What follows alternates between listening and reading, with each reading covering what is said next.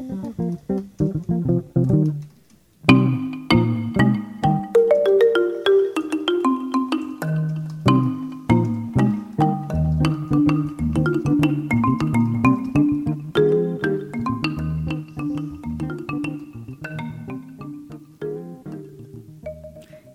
Sur Radio Campus Tour. Bienvenue si vous nous rejoignez.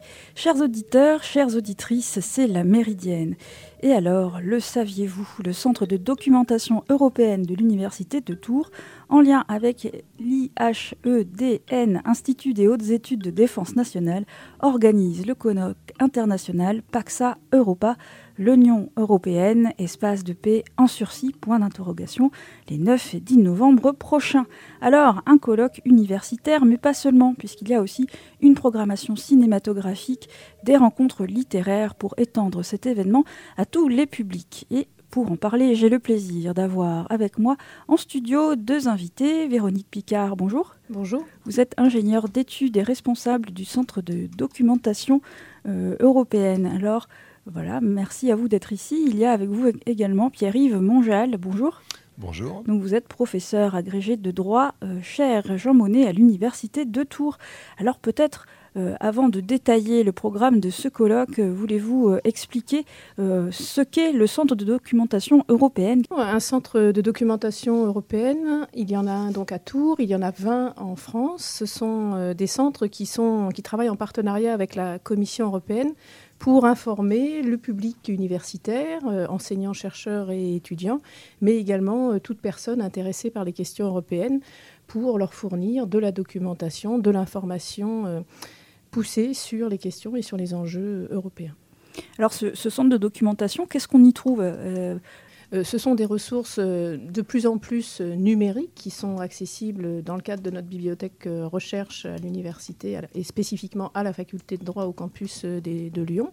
C'est géré par mon collègue Xavier Houillet et qui aide à consulter et à trouver les informations nécessaires sur les questions européennes. Vous avez aussi de la documentation papier, mais de moins en moins, qui est fournie par la Commission européenne. Et c'est des documentations qui sont dans plusieurs langues? Oui, qui peuvent être dans, plusieurs langues, bien entendu. Si un étudiant, par exemple, dans le cadre d'un programme Erasmus, souhaite obtenir des informations en anglais ou dans toute autre langue de l'Union européenne, c'est totalement possible. Donc, c'est-à-dire qu'on peut venir euh, sur place, euh, vous rencontrer? Comment ça se passe? Oui, il s'agit euh, à ce moment-là de venir à la bibliothèque recherche qui est au premier étage du bâtiment B sur le campus de la faculté de droit pour euh, demander un accès à toutes les ressources du centre de documentation européenne. Les centres de documentation européenne, il faut préciser, sont dans le cadre d'un réseau plus large qui s'appelle le réseau euh, Europe Direct. Et les 60 ans des CDE justement à Tours réuniront l'ensemble des membres du réseau Europe Direct, donc aussi tout ce qui est ce qu'on appelle typiquement les centres Europe Direct, et qui font partie avec les, CDE du réseau Europe Direct, et tout ça chapeauté par la Commission européenne. Et alors ce, CDE de Tours, il est aussi euh, étroitement lié euh, à l'IRJ. Oui. Alors là, peut-être voulez-vous nous, expliquer ce qu'est l'IRJ Alors l'IRJ, c'est un acronyme, c'est l'Institut de recherche juridique interdisciplinaire. Alors communément, on pourrait parler de labo de droit, bon, ou de centre de recherche juridique, c'est cela. Euh, très rapidement, l'IRJ, c'est 130 euh, membres, euh, à peu près 70 enseignants-chercheurs, des professeurs, des maîtres de conférences, des juristes de la faculté de droit, et puis également des, doctorants. Donc nous en avons à peu près une soixantaine de doctorants qui rédigent leur thèse et qui travaillent leur thèse. Alors cet institut de recherche a euh, vocation à organiser des, colloques, bien entendu, euh, que nous organisons entre collègues juristes sur des axes euh, différents qui correspondent à nos disciplines. Et parmi les axes très importants, il y a l'axe Europe, où, comme son nom l'indique, évidemment, on va aborder tous les sujets euh, de droit européen. Alors, l'Union européenne, qui est bien sûr très connue, mais également le droit européen des droits de l'homme avec la, Convention européenne des droits de l'homme. Et euh, nos doctorants, mais également nos, nos, étudiants en master juriste européen, les master 1 et master 2, c'est un master qui est très très bien coté, très bien classé au niveau national, qui existe depuis 1989 et dans lequel j'ai le grand plaisir d'intervenir, je, précise que je co-dirige l'IRJ, euh, eh bien nos, doctorants, nos étudiants et nous-mêmes, sur les sujets européens, avons euh, un besoin euh, considérable de sources documentaires. Donc euh, ça va être des ouvrages, bien sûr, des revues euh, juridiques, euh, des thèses.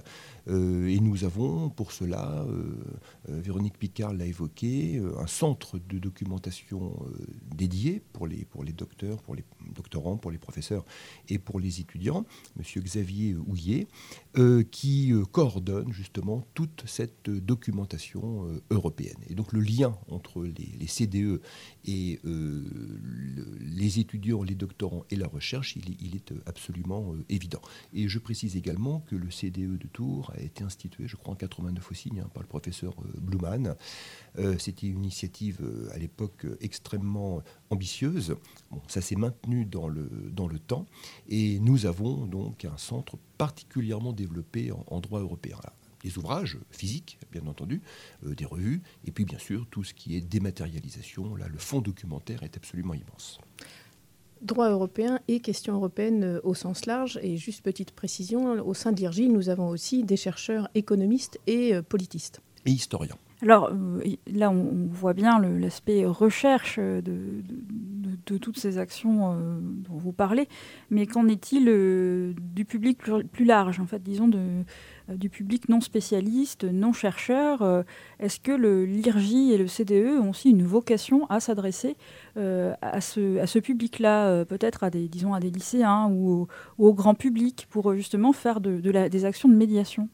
Oui, bien entendu, ça c'est une vraie question. alors, la vocation naturelle de, de l'IRJ et des chercheurs, des universitaires, c'est de s'adresser d'abord à eux-mêmes, évidemment. Euh, puisque nous organisons des, colloques, des séminaires, des journées d'études euh, extrêmement spécialisés. Euh, et notre premier public, bah, ce sont nos collègues de Tours, mais également d'autres universités françaises, européennes, internationales, et également nos étudiants. Euh, mais c'est lié, euh, bien entendu, à la spécialité, à la haute technicité de notre, de notre matière qui est, le droit. Mais vous avez raison d'ajouter aussi les questions politiques et les questions économiques. Euh, cela dit, l'autre vocation aussi est du, de la recherche universitaire au sens large et, juridique en particulier, c'est d'essayer de, de s'ouvrir, et nous le faisons, à d'autres publics. Alors, dans cette hypothèse-là, euh, nous avons parfois des colloques d'une très grande actualité. Euh, si on l'exemple bon, du Covid, ça a été un moment extrêmement important, par exemple.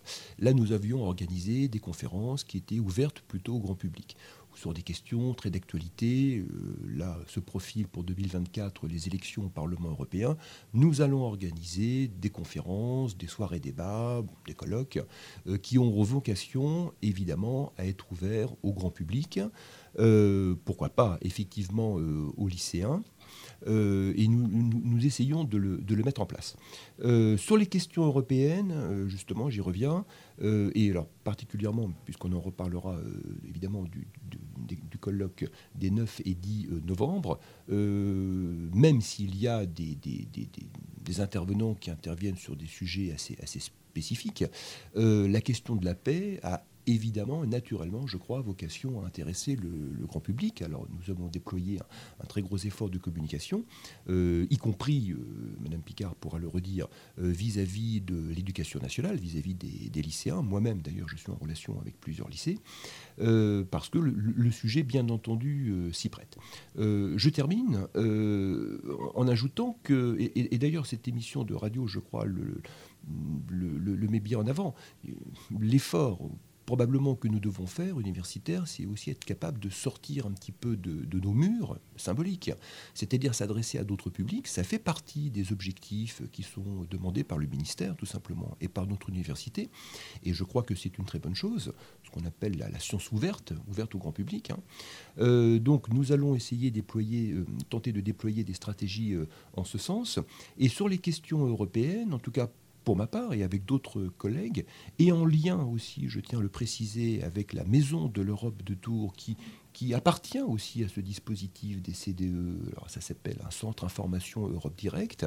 La Maison de l'Europe de Tours que je co-préside avec Christine Bousquet, qui est une collègue historienne depuis plus d'une dizaine d'années, euh, nous avons organisé un nombre très important de conférences de, alors, en direction des, lycéens plutôt.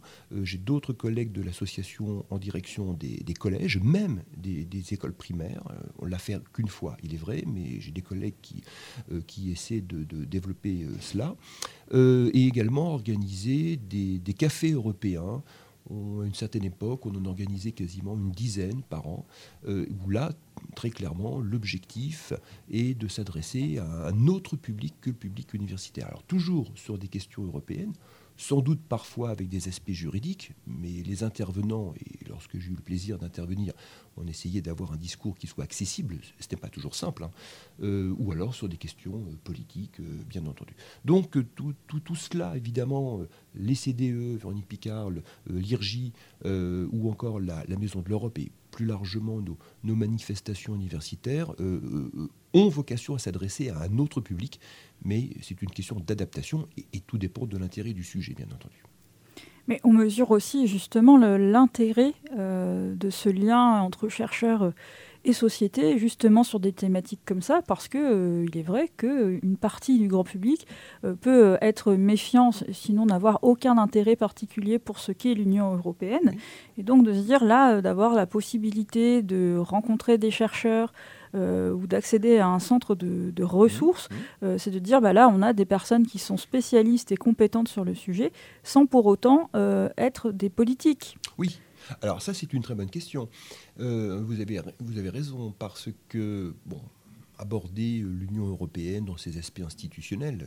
J'évoquais les élections au Parlement européen au printemps 2024 et, et juste derrière d'ailleurs l'installation d'une nouvelle Commission européenne repose euh, sur des règles de procédure euh, sur lesquelles nous sommes plutôt à l'aise euh, pour, les, pour les exposer et les présenter. j'ajoute parce que dans votre question, je, vois bien que l'idée sous-jacente, c'est de dire l'université est en capacité de proposer des sujets intéressants qui vont probablement intéresser le grand public. Évidemment que quand, on organise ces, conférences, on a, on a cette idée et puis ce souhait. Alors parfois on est un petit peu déçu. Euh, soit le public ne vient pas, euh, soit lorsqu'il vient, c'est, pardonnez-moi l'expression, parfois pour nous attendre au virage.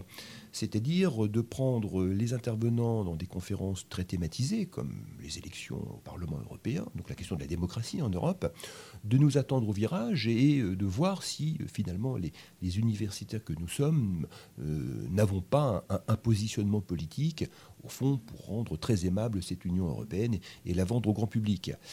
non.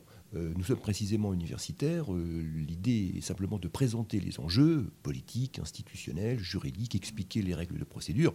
Euh, nous n'avons pas de positionnement politique et on s'efforce toujours.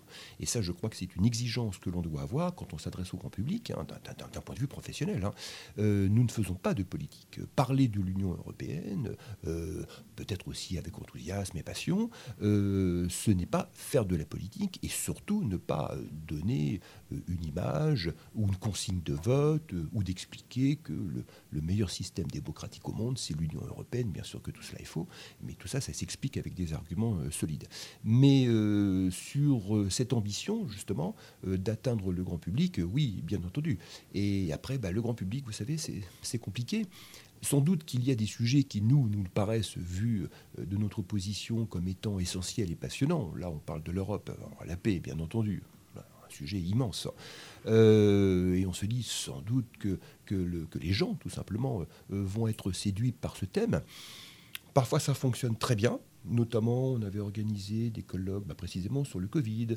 Euh, il y avait eu, je me rappelle, un grand débat. Après, Charlie, ça avait été organisé à la, faculté de droit de Tours sur la liberté d'expression. Charlie Hebdo, j'entends évidemment. donc, des sujets extrêmement complexes. Là, il y avait eu énormément de, monde qui, qui, était venu.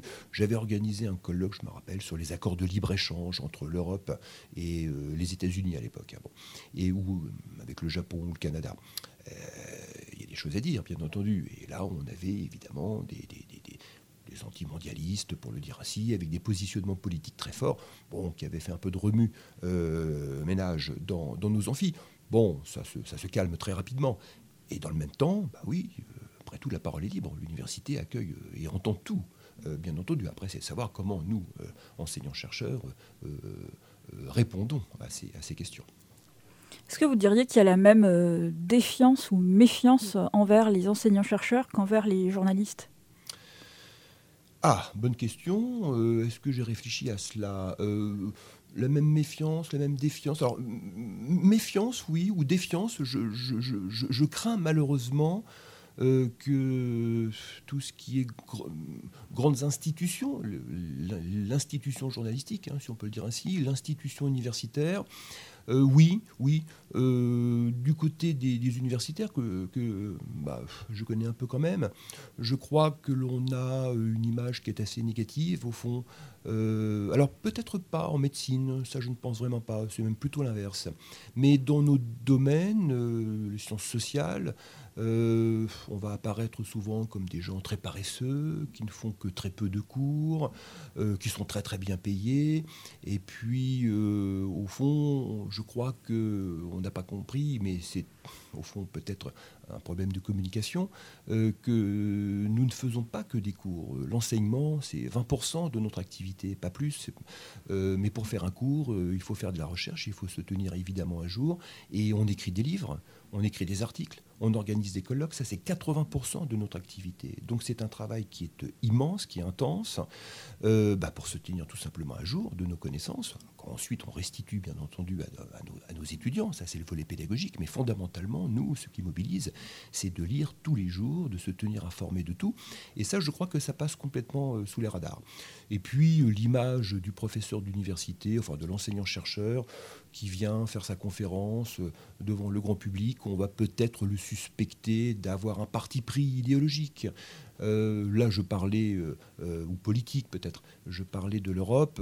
bah oui, parler de l'Europe, je savais très bien, c'est devenu extrêmement compliqué pour des bonnes raisons ou des mauvaises raisons. Il y a des positionnements politiques internes qui sont très marqués contre l'Europe ou pour l'Europe. Alors vous arrivez dans ce contexte-là, vous essayez euh, d'exposer le plus objectivement les, règles, les principes eh bien, on va sans doute vous taxer de, subjectivité.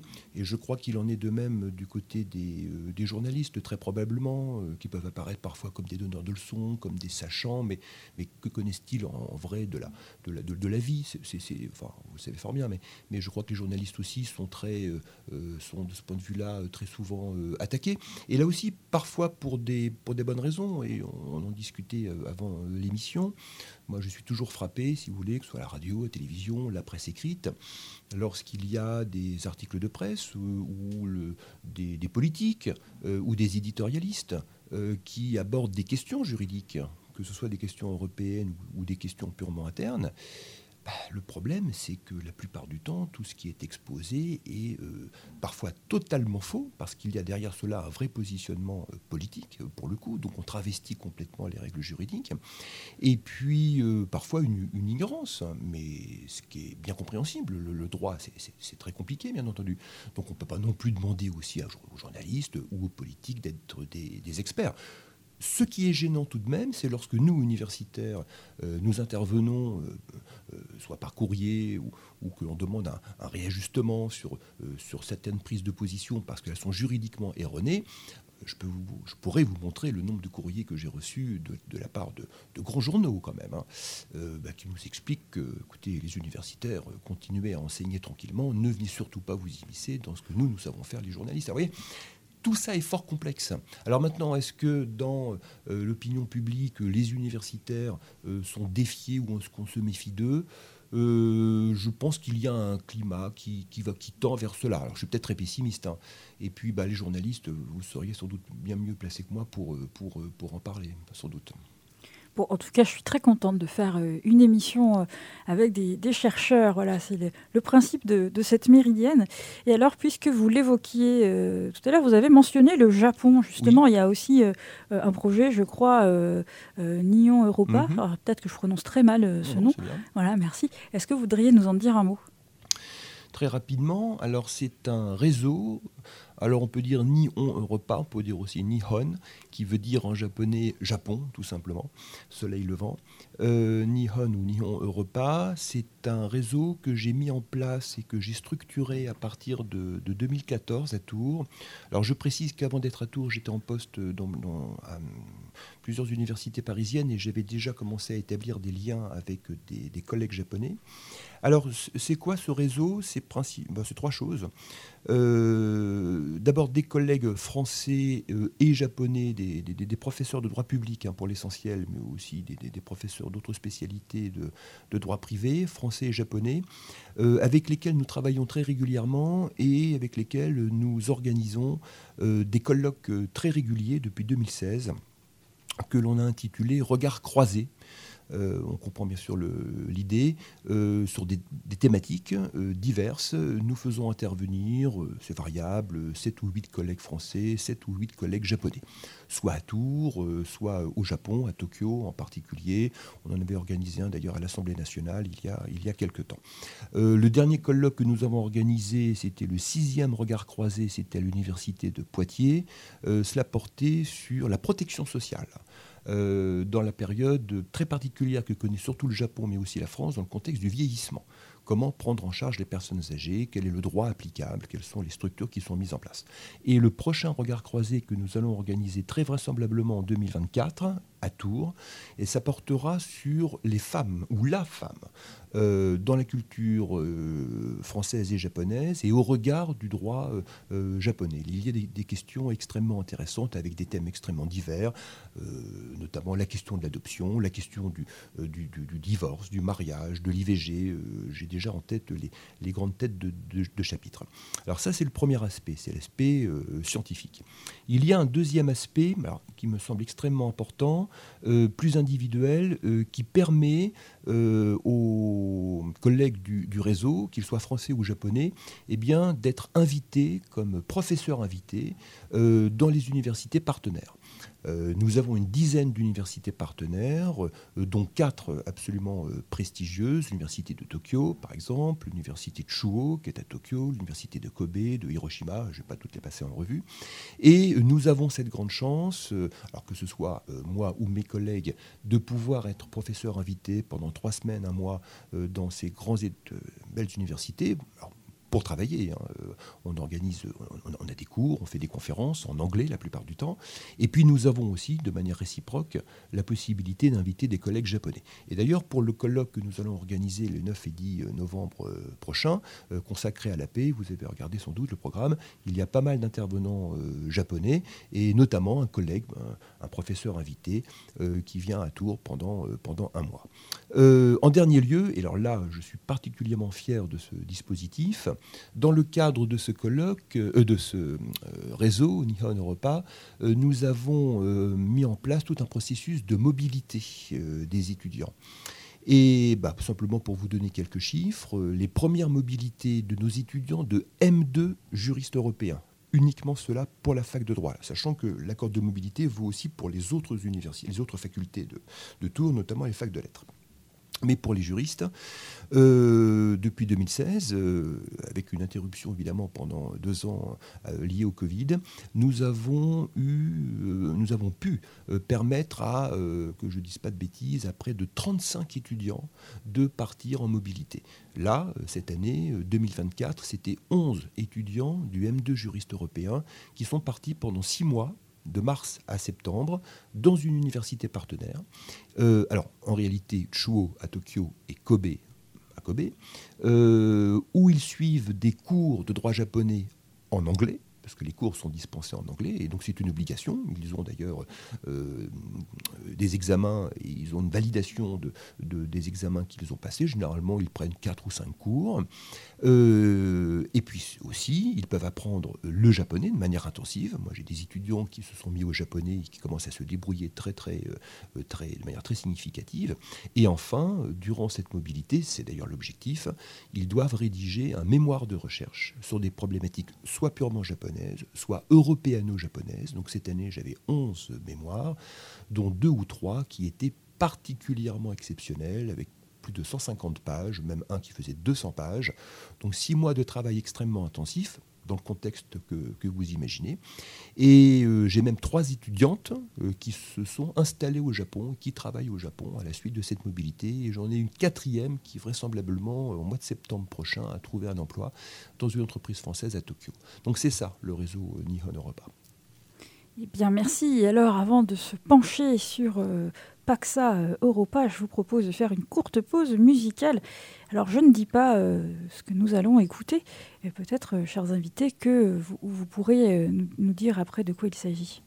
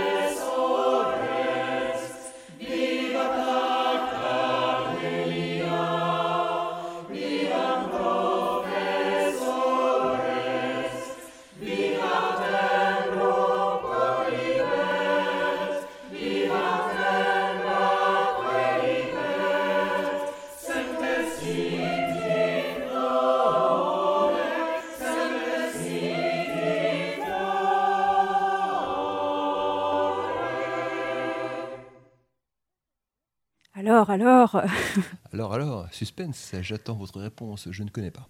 Eh bien, c'est Godéamous Igitour, c'est euh, l'hymne euh, international étudiant et donc qui était chanté là par euh, le chœur et l'orchestre universitaire de Paris avec des étudiants du chœur de l'université de Bologne. Donc c'était un enregistrement confiné même puisqu'on les voit tous derrière leur ordinateur avec un casque et qui chantent tous ensemble cet, cet hymne-là. Voilà, donc je, j'avais eu envie de, le diffuser parce que je, trouvais intéressant en fait de se dire tiens un, hymne international étudiant bon manifestement assez peu connu en France. Je pense qu'il l'est beaucoup plus dans certains autres pays. Et euh, voilà cette idée que des, étudiants euh, par le truchement euh, des internets puissent chanter tous ensemble je trouvais que c'était assez intéressant d'autant que vous parliez juste avant de ces étudiantes qui sont parties dans le cadre du programme avec le Japon et qui ont choisi euh, de, s'installer euh, hors les murs. Voilà, c'est pour ça que je souhaitais. Eh ben merci, c'est très beau.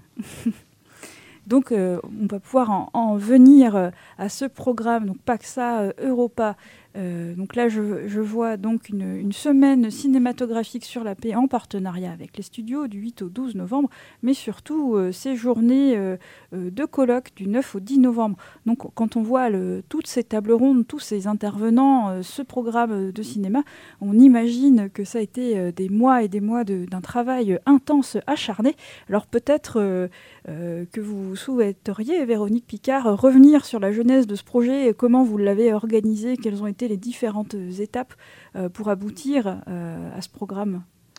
Alors oui, l'idée a germé euh, dans une réunion annuelle de tous les CDE européens à, Grenoble, où la Commission européenne nous a annoncé que cette année 2023, ce serait la célébration des 60 ans des CDE, et nous a demandé quels étaient nos souhaits pour organiser cet anniversaire.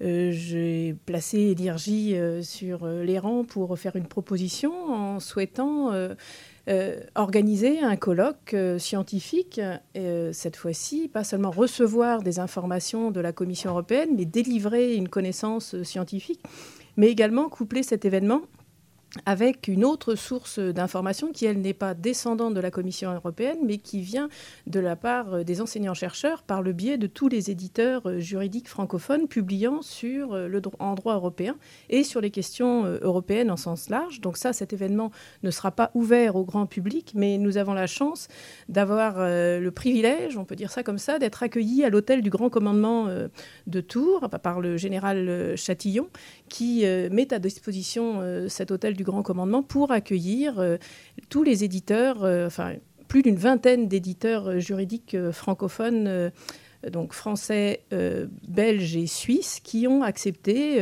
de, répondre à notre, à notre demande, défi. Il faut savoir qu'il n'existe qu'un seul salon du livre juridique en France, c'est le salon du livre juridique qui s'est tenu il y a deux semaines au Conseil constitutionnel. Et donc nous avons voulu faire un peu l'équivalent pour le droit européen, mais cette fois-ci pas ouvert au grand public, mais à des prescripteurs de, commandes que sont tous les bénéficiaires de cette information euh, publiée par euh, les éditeurs, c'est-à-dire tous les membres du réseau Europe Direct qui sont donc conviés à Tours à l'occasion de, ces 60 ans des CDE. Lorsque la Commission européenne à Grenoble m'a demandé euh, sur quel thème est-ce que euh, je pensais qu'un colloque serait organisable, euh, j'étais un peu prise au dépourvu puisque l'idée a été lancée comme ça, à brûle pour point. Et puis, en réfléchissant seulement quelques minutes, il était assez évident qu'un seul thème pouvait s'imposer pour deux raisons. Pour le contexte géopolitique qui était le nôtre en 2022 et qui malheureusement est encore plus d'actualité cette année, eh bien, c'était le thème de, de la paix, tout simplement pour cette raison du contexte géopolitique, avec le conflit russo-ukrainien, mais également pour un deuxième motif, c'était l'envie de revenir aux fondamentaux de l'histoire de la construction européenne. On oublie un peu trop souvent que finalement, l'Europe s'est construite telle que nous la connaissons aujourd'hui avec un seul souhait, un motif principal, c'était euh, installer, pérenniser la paix euh, sur le continent européen. Et quel que soit le positionnement que chacun puisse avoir aujourd'hui et aura lors des prochains enjeux pour les élections européennes, il y a une chose, à mon sens, en tant que simplement citoyenne, que l'on ne doit jamais oublier, c'est ce privilège que nous avons de vivre sur le continent européen avec une paix stable et depuis plusieurs euh, dizaines d'années en tant que aussi euh, tout simplement euh, maman d'un jeune collégien en troisième, ça me tenait à cœur de se dire, euh, rappelons à nos jeunes, collégiens, lycéens, étudiants, que l'Europe, ce n'est pas simplement que des débats sur tel ou tel point de réglementation juridique, c'est aussi notre espace, notre qualité de vivre ensemble, de partager, de liberté de circulation sur le continent européen, tout simplement. Alors vous avez mentionné aussi euh, donc, un travail pour, euh, euh, sur la paix pour valoriser cette chance d'être dans, des pays en paix, en tout cas sur, sur notre sol. donc peut-être certains auditeurs vont se demander, tiens, les questions de la paix, alors pourquoi des militaires? Alors L'idée, euh, pourquoi des militaires? Tout simplement parce que on va justement euh, dire assez souvent que les universitaires vont, c'était le, premier point qu'a mentionné euh, le professeur Monjal tout à l'heure, les universitaires vont parler entre eux ou à un public d'universitaires ou d'étudiants. L'idée, et c'est aussi une prescription qui nous est faite par le ministère de l'Enseignement supérieur et de la Recherche, c'est de sortir de nos murs et de sortir de nos murs vis-à-vis -vis de la société civile. Donc déjà, ce colloque est ouvert à toute personne qui souhaite. Simplement, il y a une inscription euh, préalable.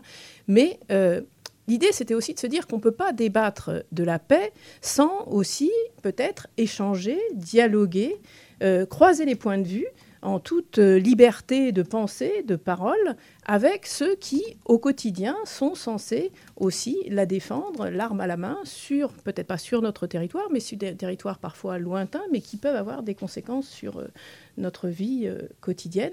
Et les armées, tout simplement, étaient les premières à pouvoir être associées. Et puis, pour rebondir euh, sur cette question, le, le, chef d'état-major des armées a pris position justement cette semaine à l'Assemblée nationale et a rappelé dans, un, dans une euh, dans une audition à l'Assemblée nationale en disant que les armées étaient, étaient mal connues et que les militaires eux-mêmes pensaient être, être connus. Et finalement, il y a 300 000 militaires en France qui ne savent peut-être pas toujours assez bien euh, euh, parler de leurs activités. Et euh, ben, je pensais qu'on avait une occasion privilégié, dans un cadre de dialogue sur les enjeux européens, d'échanger avec euh, les militaires. Et pour cela, il y avait aussi tout simplement une structure qui existe, qui est parfois mal connue et qui pourtant est extrêmement active, qui s'appelle euh, le trinôme académique. Il y en a 33 en France. Euh, c'est toujours sous la responsabilité du recteur d'académie.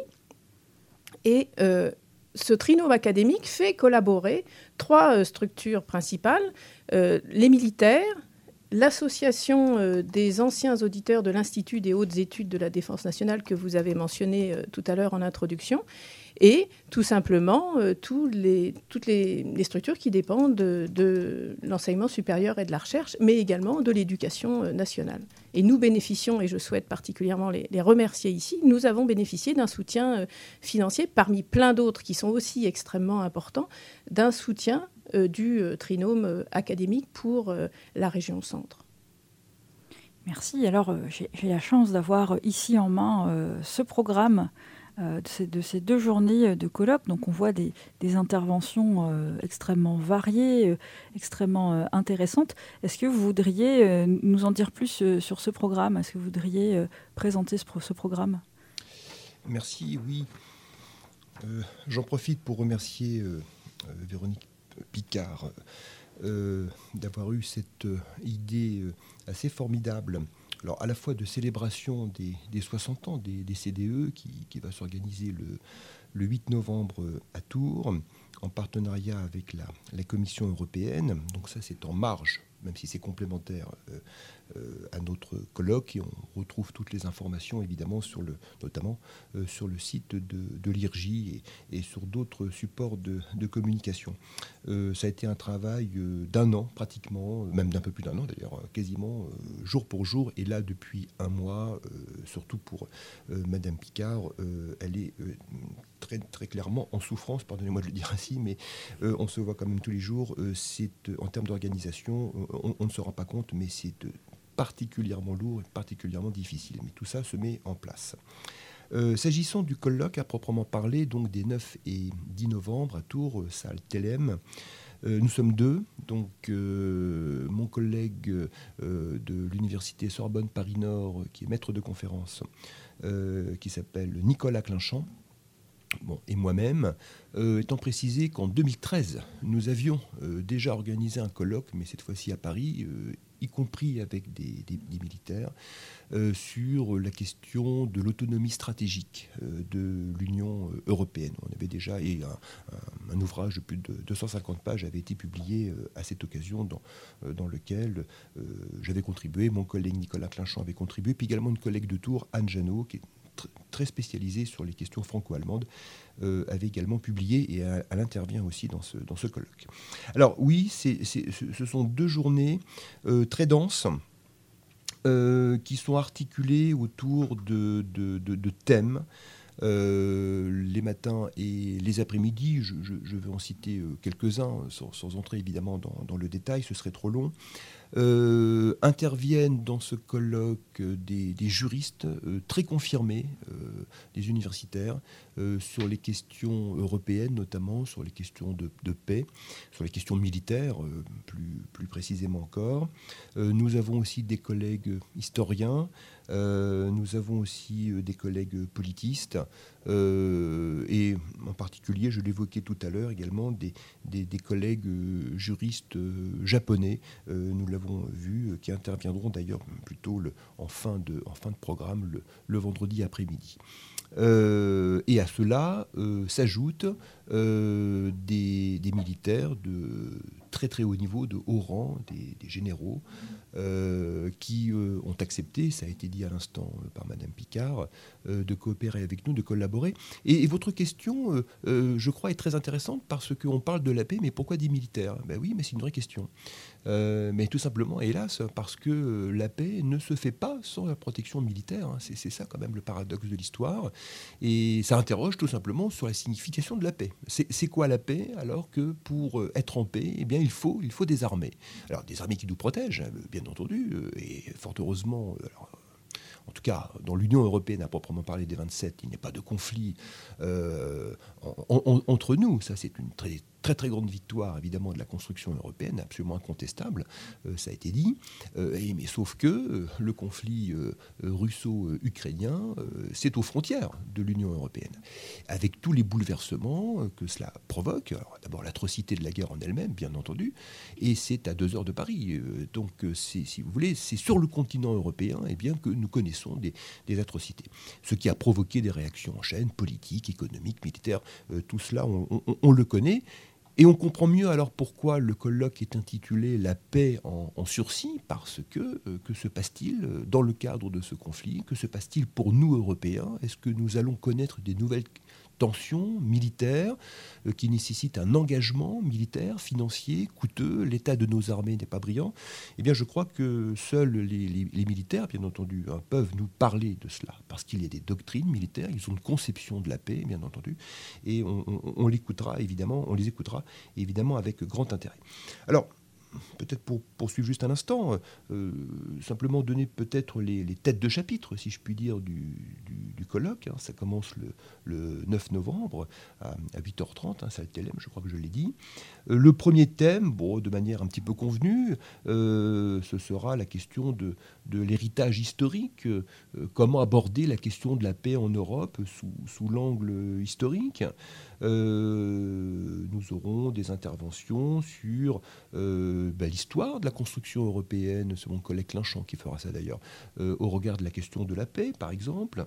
Euh, nous avons également un collègue historien de notre université, Alexandre de Roche, euh, qui va parler d'un homme extrêmement important dans l'univers juridique et international, Pierre-Henri Tedgen. Est-ce que c'est un père fondateur oublié de l'Europe et qui, lui, était un grand pacifiste? Eh bien, il va nous, nous exposer tout cela. Bon, ensuite, nous avons des thèmes un petit peu plus technique, euh, toujours le matin du 9, euh, ce qu'on a appelé la nouvelle donne euh, stratégique, avec par exemple les opérations de gestion de crise de l'Union européenne en, en Europe. Euh, il y a des opérations de gestion de crise, on peut penser au Kosovo par exemple. Alors euh, est-ce qu'on est encore dans le contexte de la paix ou du, ou du euh, volonté de contenir les risques de guerre? Bon, voilà des, questions qui peuvent évidemment être mises en avant. nous avons ensuite des débats qui vont être organisés. L'après-midi, nous allons aborder des questions. Alors, à la fois très politique, très européenne, euh, au sujet, par exemple, de, l'autonomie stratégique de l'Union européenne. J'ai bien conscience que, vu ou formulé ainsi, c'est un petit peu obscur, et en particulier à, travers la question de ce qu'on appelle les, biens à double usage. Bon, voilà, c'est-à-dire euh, euh, certains biens qui contribuent finalement à, avoir une vocation militaire et qui relèvent pourtant du commerce classique, enfin avec des règles un petit peu particulières. Bon, tout cela est très technique, j'en conviens.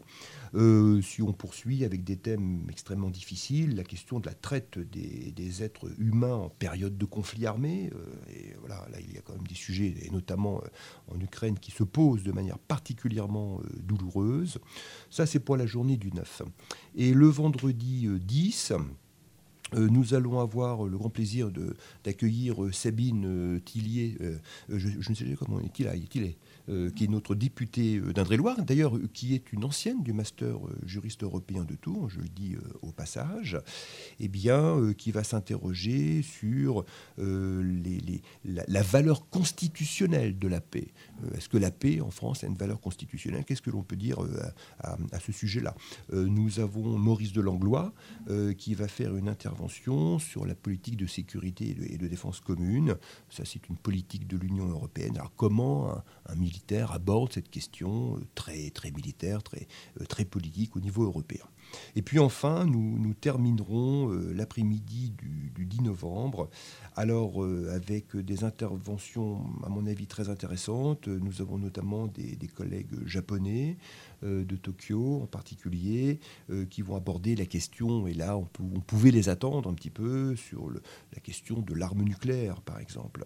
nous avons aussi la question du pacifisme euh, japonais face au globalisme. Alors vous allez dire que font les Japonais dans une problématique européenne? Bah oui, bien entendu, c'est une question, mais c'est peut-être aussi intéressant d'avoir d'abord le point de vue des, Japonais sur la question du nucléaire et du pacifisme, et leur point de vue sur ce qu'ils pensent de l'Europe euh, euh, telle qu'elle est organisée, en particulier dans le contexte russo-ukrainien que l'on évoquait. Alors nous attendions, mais on n'a pas encore de réponse, euh, une, intervention vidéo du maire de Hiroshima. Nous avions rencontré son équipe en juin dernier à Hiroshima. Euh, c'était difficile pour lui évidemment de se déplacer, mais il nous avait promis une, vidéo. Malheureusement, je n'ai pas de nouvelles que euh, nous n'aurons pas cette vidéo. Il avait vocation d'ailleurs à clore le, intervenir tout à la fin pour le, justement la fin du, colloque. Et nous attendions, là aussi je suis assez pessimiste, l'intervention de Joseph Borrell, euh, qui est euh, au niveau de l'Union européenne le, haut représentant pour, pour les affaires étrangères et, la politique de sécurité. Donc à la fois le ministre des, euh, des, Affaires étrangères et le ministre de la Défense européenne, évidemment, avec toute analogie à, comment dirais-je, à relativiser, hein, on le comprend. Et là aussi, euh, Joseph Borrell, qui a été contacté d'ailleurs, euh, pour le moment, euh, ne nous a pas encore fait parvenir sa, sa vidéo. Donc c'est vraiment sous toute, sous toute, toute, toute réserve concernant cet acteur absolument primordial pour le sujet qui, qui est le nôtre. J'ajoute aussi qu'il y a un prix de thèse. Vous pouvez en parler, Madame Picard, peut-être, mais oui, on a souhaité aussi euh, ben, récompenser la meilleure thèse soutenue durant les dernières années, quelle que soit euh, la discipline, euh, sur le thème de la paix. Donc c'est un prix qui sera décerné lors du dîner de gala qui se tiendra au château d'Amboise. Et il y aura un, premier, un premier prix et deux deux accessites, euh, donc au total trois personnes qui seront récompensées pour euh, la qualité de leurs euh, travaux doctoraux sur le thème de, la paix.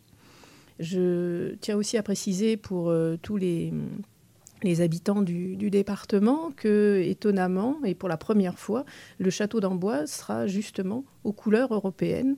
la Fondation Saint-Louis a accepté que huit drapeaux européens au lieu des drapeaux à fleur de lys flottent sur la ville d'Amboise euh, à partir du samedi qui précédera la semaine euh, de notre manifestation pour les 60 ans des CDE et jusqu'au 12 novembre. Donc la ville d'Amboise et indirectement la Touraine, par ruissellement, seront aux couleurs de l'Europe. On peut dire d'une certaine manière que l'Europe sera à Tours et je pense que c'est une, c'est une chance dont chacun devrait se saisir, de se dire que on offre par ce biais-là, par le biais de cet anniversaire des 60 ans des CDE, l'opportunité à tout à chacun de venir euh, euh, s'instruire, échanger, écouter, débattre, parce que de grandes parties, de, grands, de longs créneaux horaires du colloque sont réservés vraiment au, débat, à l'échange, en toute liberté de parole après euh, audition des, avis et des, interventions des, uns et des autres.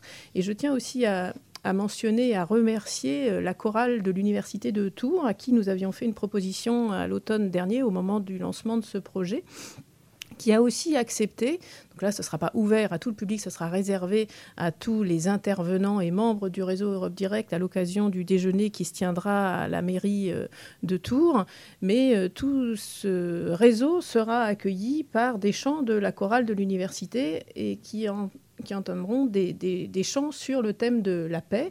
Et j'ai eu le, chef de chœur de cette chorale la semaine dernière au téléphone et la proposition a été immédiatement acceptée, mais leur a donné aussi l'idée d'organiser, alors j'ai pas plus de précision, mais des concerts. Euh, plus, là, nous, il y aura trois, quatre morceaux euh, chantés, mais ils ont saisi cette opportunité et l'envie leur a été... Euh, euh, donner, d'organiser en tant que tel après des, concerts entiers sur euh, des chants réservés et consacrés à la paix. Et enfin, euh, dans les partenaires que nous avons sur cette manifestation, outre les partenaires universitaires qui cofinancent, notamment euh, l'Université de Tours par le biais de sa commission recherche, mais nous avons aussi bénéficié d'un très grand soutien financier de la part euh, de l'agglomération de, Tours par le biais de, de, très bons contacts noués avec son vice-président Thierry Chailloux en charge des questions de l'enseignement supérieur et de la recherche. Nous avons aussi eu un partenariat avec la boîte à livres, avec une conférence à laquelle nous nous sommes retrouvés hier soir avec Sylvain Venère qui intervenait pour son dernier ouvrage paru sur le thème de la pêche chez, Gallimard. Et nous avons euh, également euh, donc un, partenariat très poussé avec euh, une labellisation de l'Institut des hautes études de la défense nationale sachant que cet institut existe euh, depuis les années 30, qui s'est développé au cours du temps, mais qui vise à promouvoir la connaissance, les échanges en toute... Euh, avec un certain nombre de critères, l'engagement, l'excellence, la diversité, l'ouverture à l'altérité aussi, le partage et la neutralité surtout. Et cet institut nous a fait l'honneur de labelliser notre colloque. Très peu de colloques sont euh, labellisés euh, Institut des hautes études de la défense nationale, ce qui a aussi un certain nombre d'implications derrière, c'est-à-dire que vis-à-vis de la société, euh, non pas civile, mais militaire, vis à -vis de tout le monde militaire, c'est le label euh, absolu, on peut dire, de, qualité des échanges qui seront accordés et aussi euh, une diffusion de ce colloque, parce qu'il ne se tiendra pas seulement, et je souhaite le rappeler, en présentiel salle mais aussi en distanciel. Tout un chacun pourra euh, le suivre sur YouTube et nous faisons aussi l'effort de traduire en simultané ce colloque. Donc il y aura deux canaux YouTube, un en français, un en anglais. Et euh, donc euh, tous les élèves, par exemple, euh, collégiens, lycéens des lycées militaires français, comme de l'école de guerre à Paris, pourront suivre en simultané, mais également en différé, à tout moment, quelle que soit l'heure du jour et de la nuit où vous auriez envie de suivre ce colloque, vous pourrez le faire.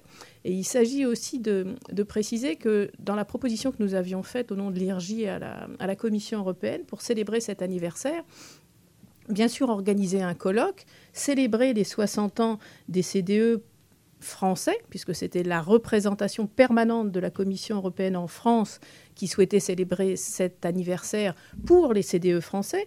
Mais dans la proposition que j'avais faite, j'avais dit cet anniversaire perdrait un peu de son sens si on célébrait dans l'entre-soi franco-français des CDE cet anniversaire. Donc j'avais dit à la Commission, toute la portée et toute la valeur de cette manifestation prendra pleinement son sens si nous ouvrons cette manifestation en diffusant bien sûr le colloque sur YouTube en français, mais bien sûr en anglais, et si la Commission accepte de convier à cette manifestation un représentant pour chacun des pays de l'Union européenne, c'est-à-dire chacun euh, un représentant, un homologue, un de mes homologues pour chacun des pays de l'Union européenne.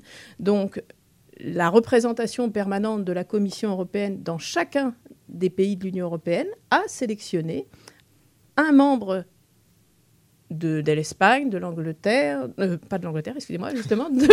ça permet de réviser ces classiques et de voir qu'on a eu le Brexit. L'Allemagne. Euh, l'Italie. Et donc, à chaque fois, nous aurons un représentant charge à lui de promouvoir l'événement auprès de tous les CDE de son euh, État membre merci. Bon, en tout cas, c'est très enthousiasmant euh, ce programme. Euh, voilà, en plus, donc, comme vous l'avez rappelé, il y a aussi des, des espaces de débat euh, qui suivent c'est les présentations, les, les échanges. et voilà, donc je, me dis, est-ce que c'est un endroit qu'on pourrait qualifier de pensée en marche? Est-ce que l'idée de, de, ce, de cet événement, c'est de, vraiment d'être dans une idée où la, on pense en faisant, en où il y a l'idée de construire du savoir, mais en le faisant sur place? Oui, alors, très familier euh, de cette euh, approche très, euh, très existentialiste. Hein. oui, probablement. Alors, on ne va pas penser ensemble. C'est-à-dire que là, on a des collègues qui ont travaillé, qui ont préparé leur, intervention, qui vont être présentés, on espère, au, grand public. et ces derniers vont pouvoir prendre la parole. D'ailleurs, pouvoir être en désaccord, bien entendu, avec ce qui pourrait être dit, peut-être compléter, euh, peut-être euh, poser des questions. alors si c'est ça, là, penser ensemble, oui, oui, forcément, et en espérant justement qu'il y ait une participation du, public et qu'à à partir d'une intervention qui, est présentée, alors là aussi, je rappelle ce, que c'est qu'un enseignant-chercheur, hein, il reste assez modeste tout de même, hein, et il a plutôt intérêt d'ailleurs. Donc il expose à un moment donné l'état de sa réflexion, Très bien, mais tout cela n'est qu'un état à un moment donné. Bon.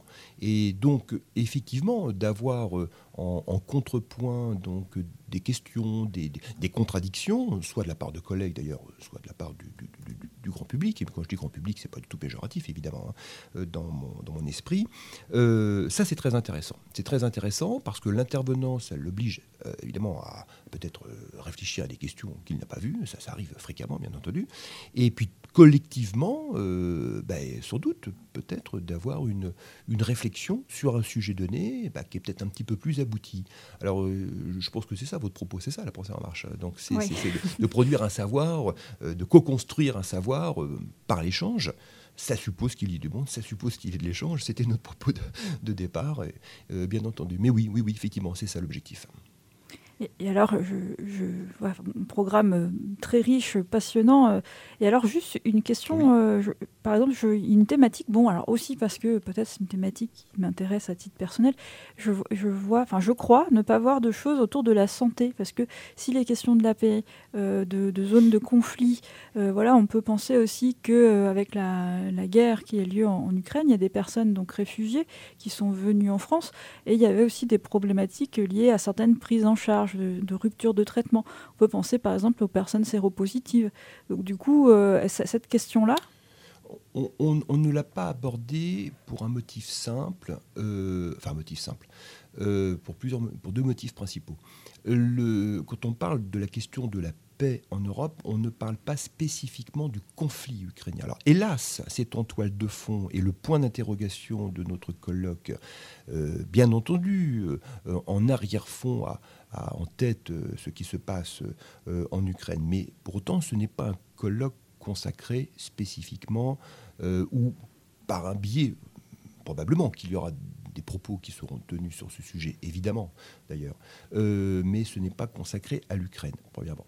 Deuxièmement, les questions que vous évoquez, je crois, mériteraient à elles seules, pour tout vous dire, un vrai colloque. Parce que ce qui se passe, ben alors, hélas, tragiquement et classiquement, comme dans tous les conflits, euh, au-delà des personnes qui sont blessées, au-delà du trafic d'ailleurs d'êtres humains, notamment les enfants, on, le sait, euh, au-delà du, processus de, migration que l'on a connu pour les, faits, pour énormément de familles, des, milliers, quasi millions de, familles ukrainiennes qui sont hébergées, euh, qui peuvent être malades, etc. Ce sont des problématiques bien, bien particulière, euh, alors qui ne pouvait pas être intégré dans, dans, dans, ce colloque qui, essaie d'avoir une approche plus systématique, plus, euh, plus haute, comprenez ce que je veux dire, hein, euh, plus à distance pour s'interroger sur, sur la question de, de, de, la paix en général. Et dernier élément, il y avait d'autres thèmes auxquels on avait pensé,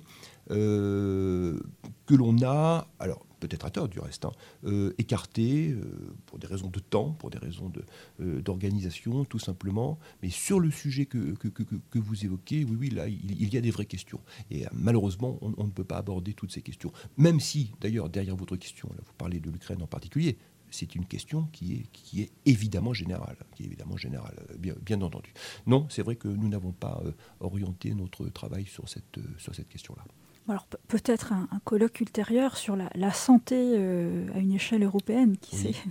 Oui, oui, oui. Bah, euh, écoutez, vous me tendez une magnifique perche, puisque j'ai un de mes collègues, le professeur Emmanuel Aubin, euh, et, comment s'appelle Farida, Farida Arab Girardin, Aram, Girardin qui sont mes deux collègues universitaires et qui dirigent le master droit de la santé, et qui travaillent de, de manière extrêmement active précisément sur ces sujets. Et la question de la santé au plan européen, mon collègue Emmanuel Aubin euh, est très au fait de ces sujets.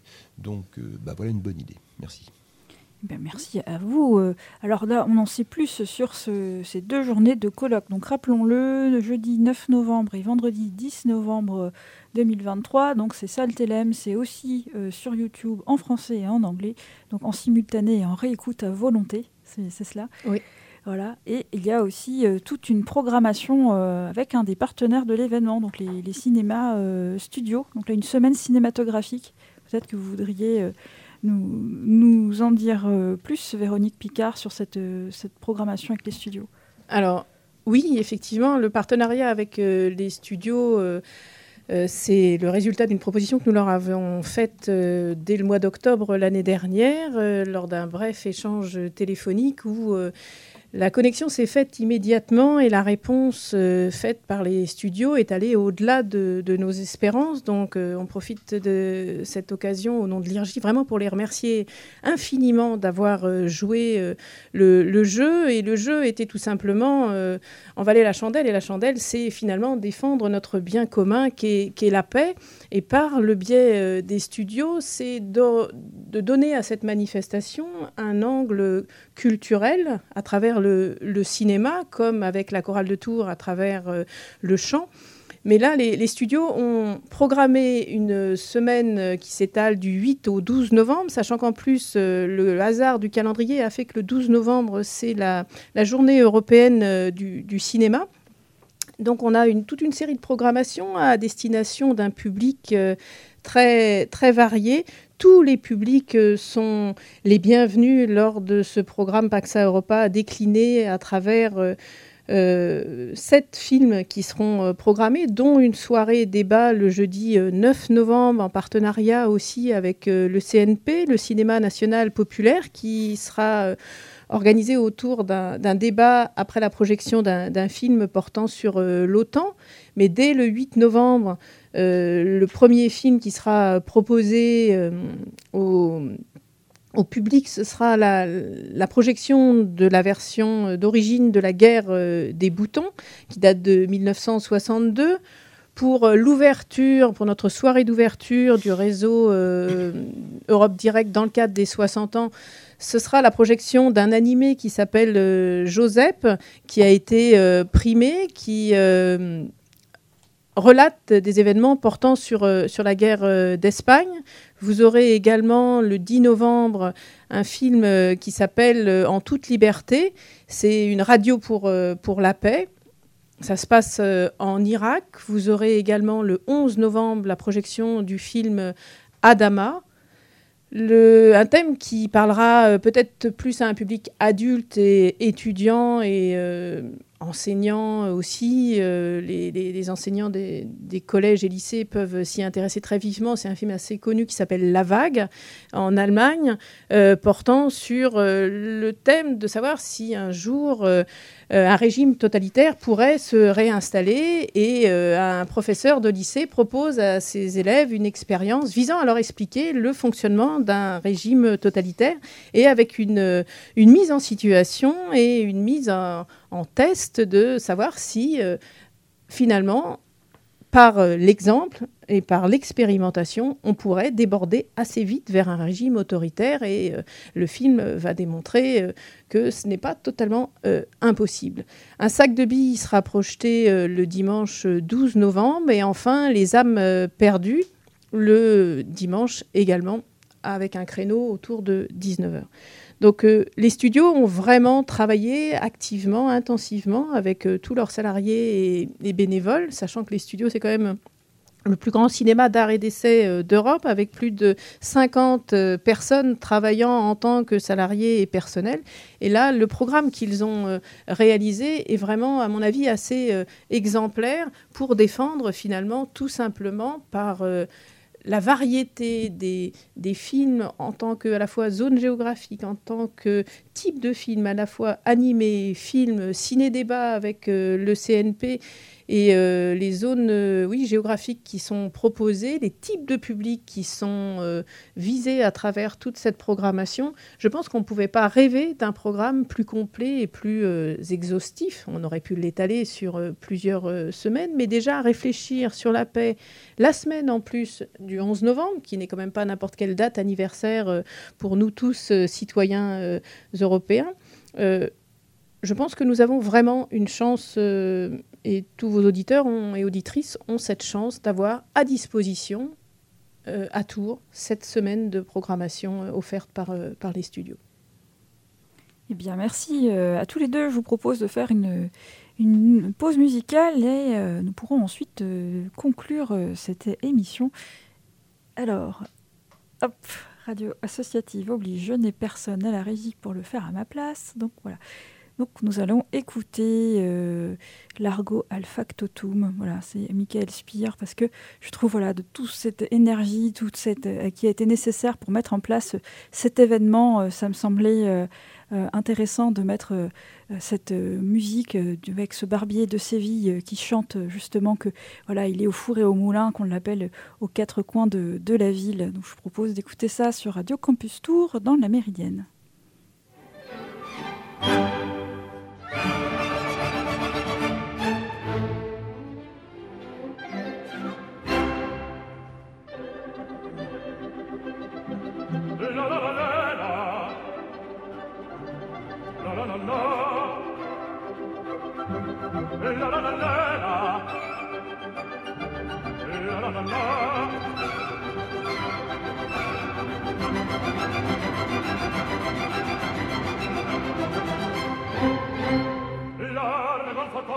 la città largo la la la la la la la la ah presto bottega che la mangia presto la la la la la la la la ah ah che bel vivere che bel piacere che bel piacere per un barbiere di qualità di qualità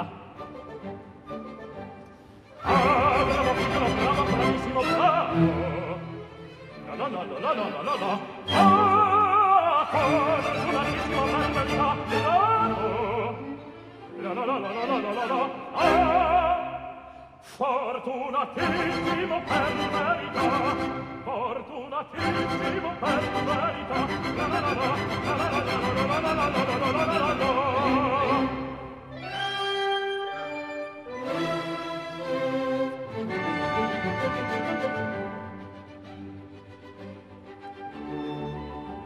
amar tutto l'uomo del giorno sempre intorno in giro sta mille cocane per un barbiere vita più nobile non on si dà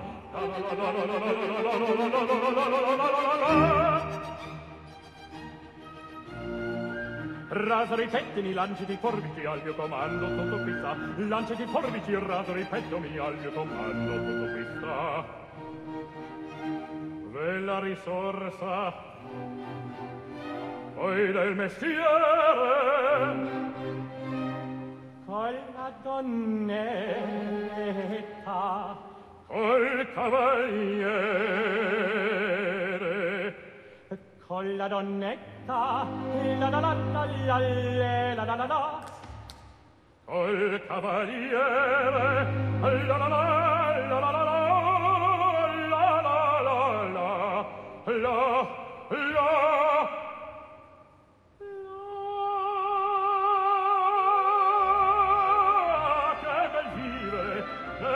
piacere, che bel piacere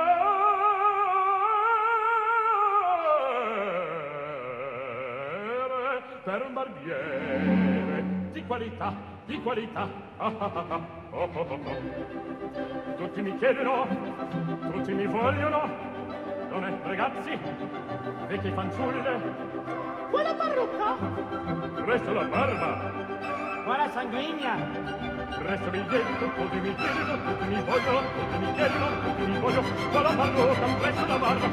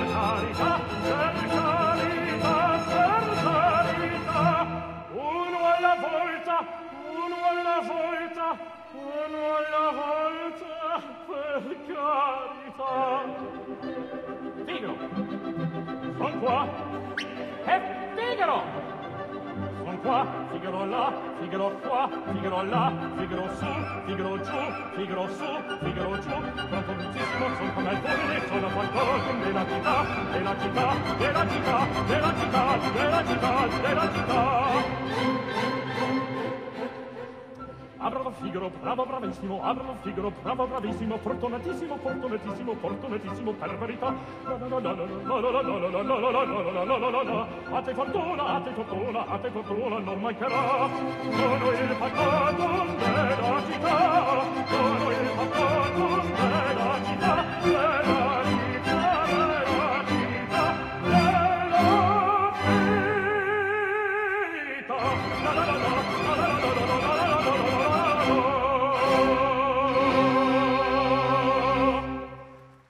Merci encore à mes invités d'être ici dans la Méridienne, donc pour nous présenter ce colloque euh, Paxa Europa, l'Union européenne, espace de paix en sursis, point d'interrogation, 9 et 10 novembre 2023, salle Télém, et aussi sur les internets, sur YouTube. Écoutez euh, en simultané ou en différé, plus euh, cette programmation cinématographique en partenariat avec les studios. Alors, chers invités, je me tourne vers vous pour vous laisser le mot de la fin.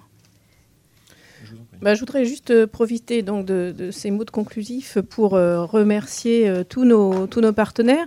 Nous n'avons pas mentionné deux associations qui sont aussi qui ont accepté d'organiser cet événement avec nous. C'est l'AFE, l'association des européanistes euh, de tous les universitaires juristes européanistes, et également la fondation euh, Robert Schuman, dont euh, le président Giuliani interviendra à la fin du, du colloque.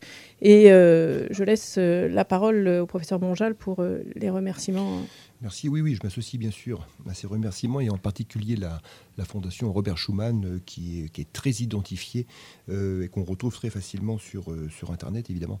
Oui, bah, pour ma part, non, remercier mes collègues universitaires, alors en particulier la commission recherche et sa présidente Emmanuelle Huvert et mes collègues qui nous ont permis d'obtenir un, cofinancement pour ce, pour ce grand colloque.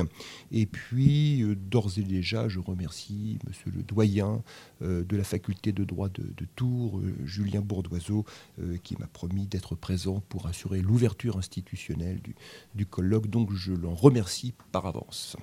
Eh bien, c'est à mon tour de vous remercier euh, l'un et l'autre, Véronique Picard, ingénieure d'études et responsable du CDE, et Pierre-Yves Monjal, professeur agrégé de droit public, cher euh, Jean Monnet à l'Université de Tours, d'être venu dans cette méridienne nous présenter euh, ce colloque Paxa Europa. Donc, je rappelle que cette émission sera rediffusée aujourd'hui même à 17h et à réécouter à volonté sur notre site radiocampustour.com. Ben, merci infiniment, chère madame. merci pour les bonnes questions. Bien posées.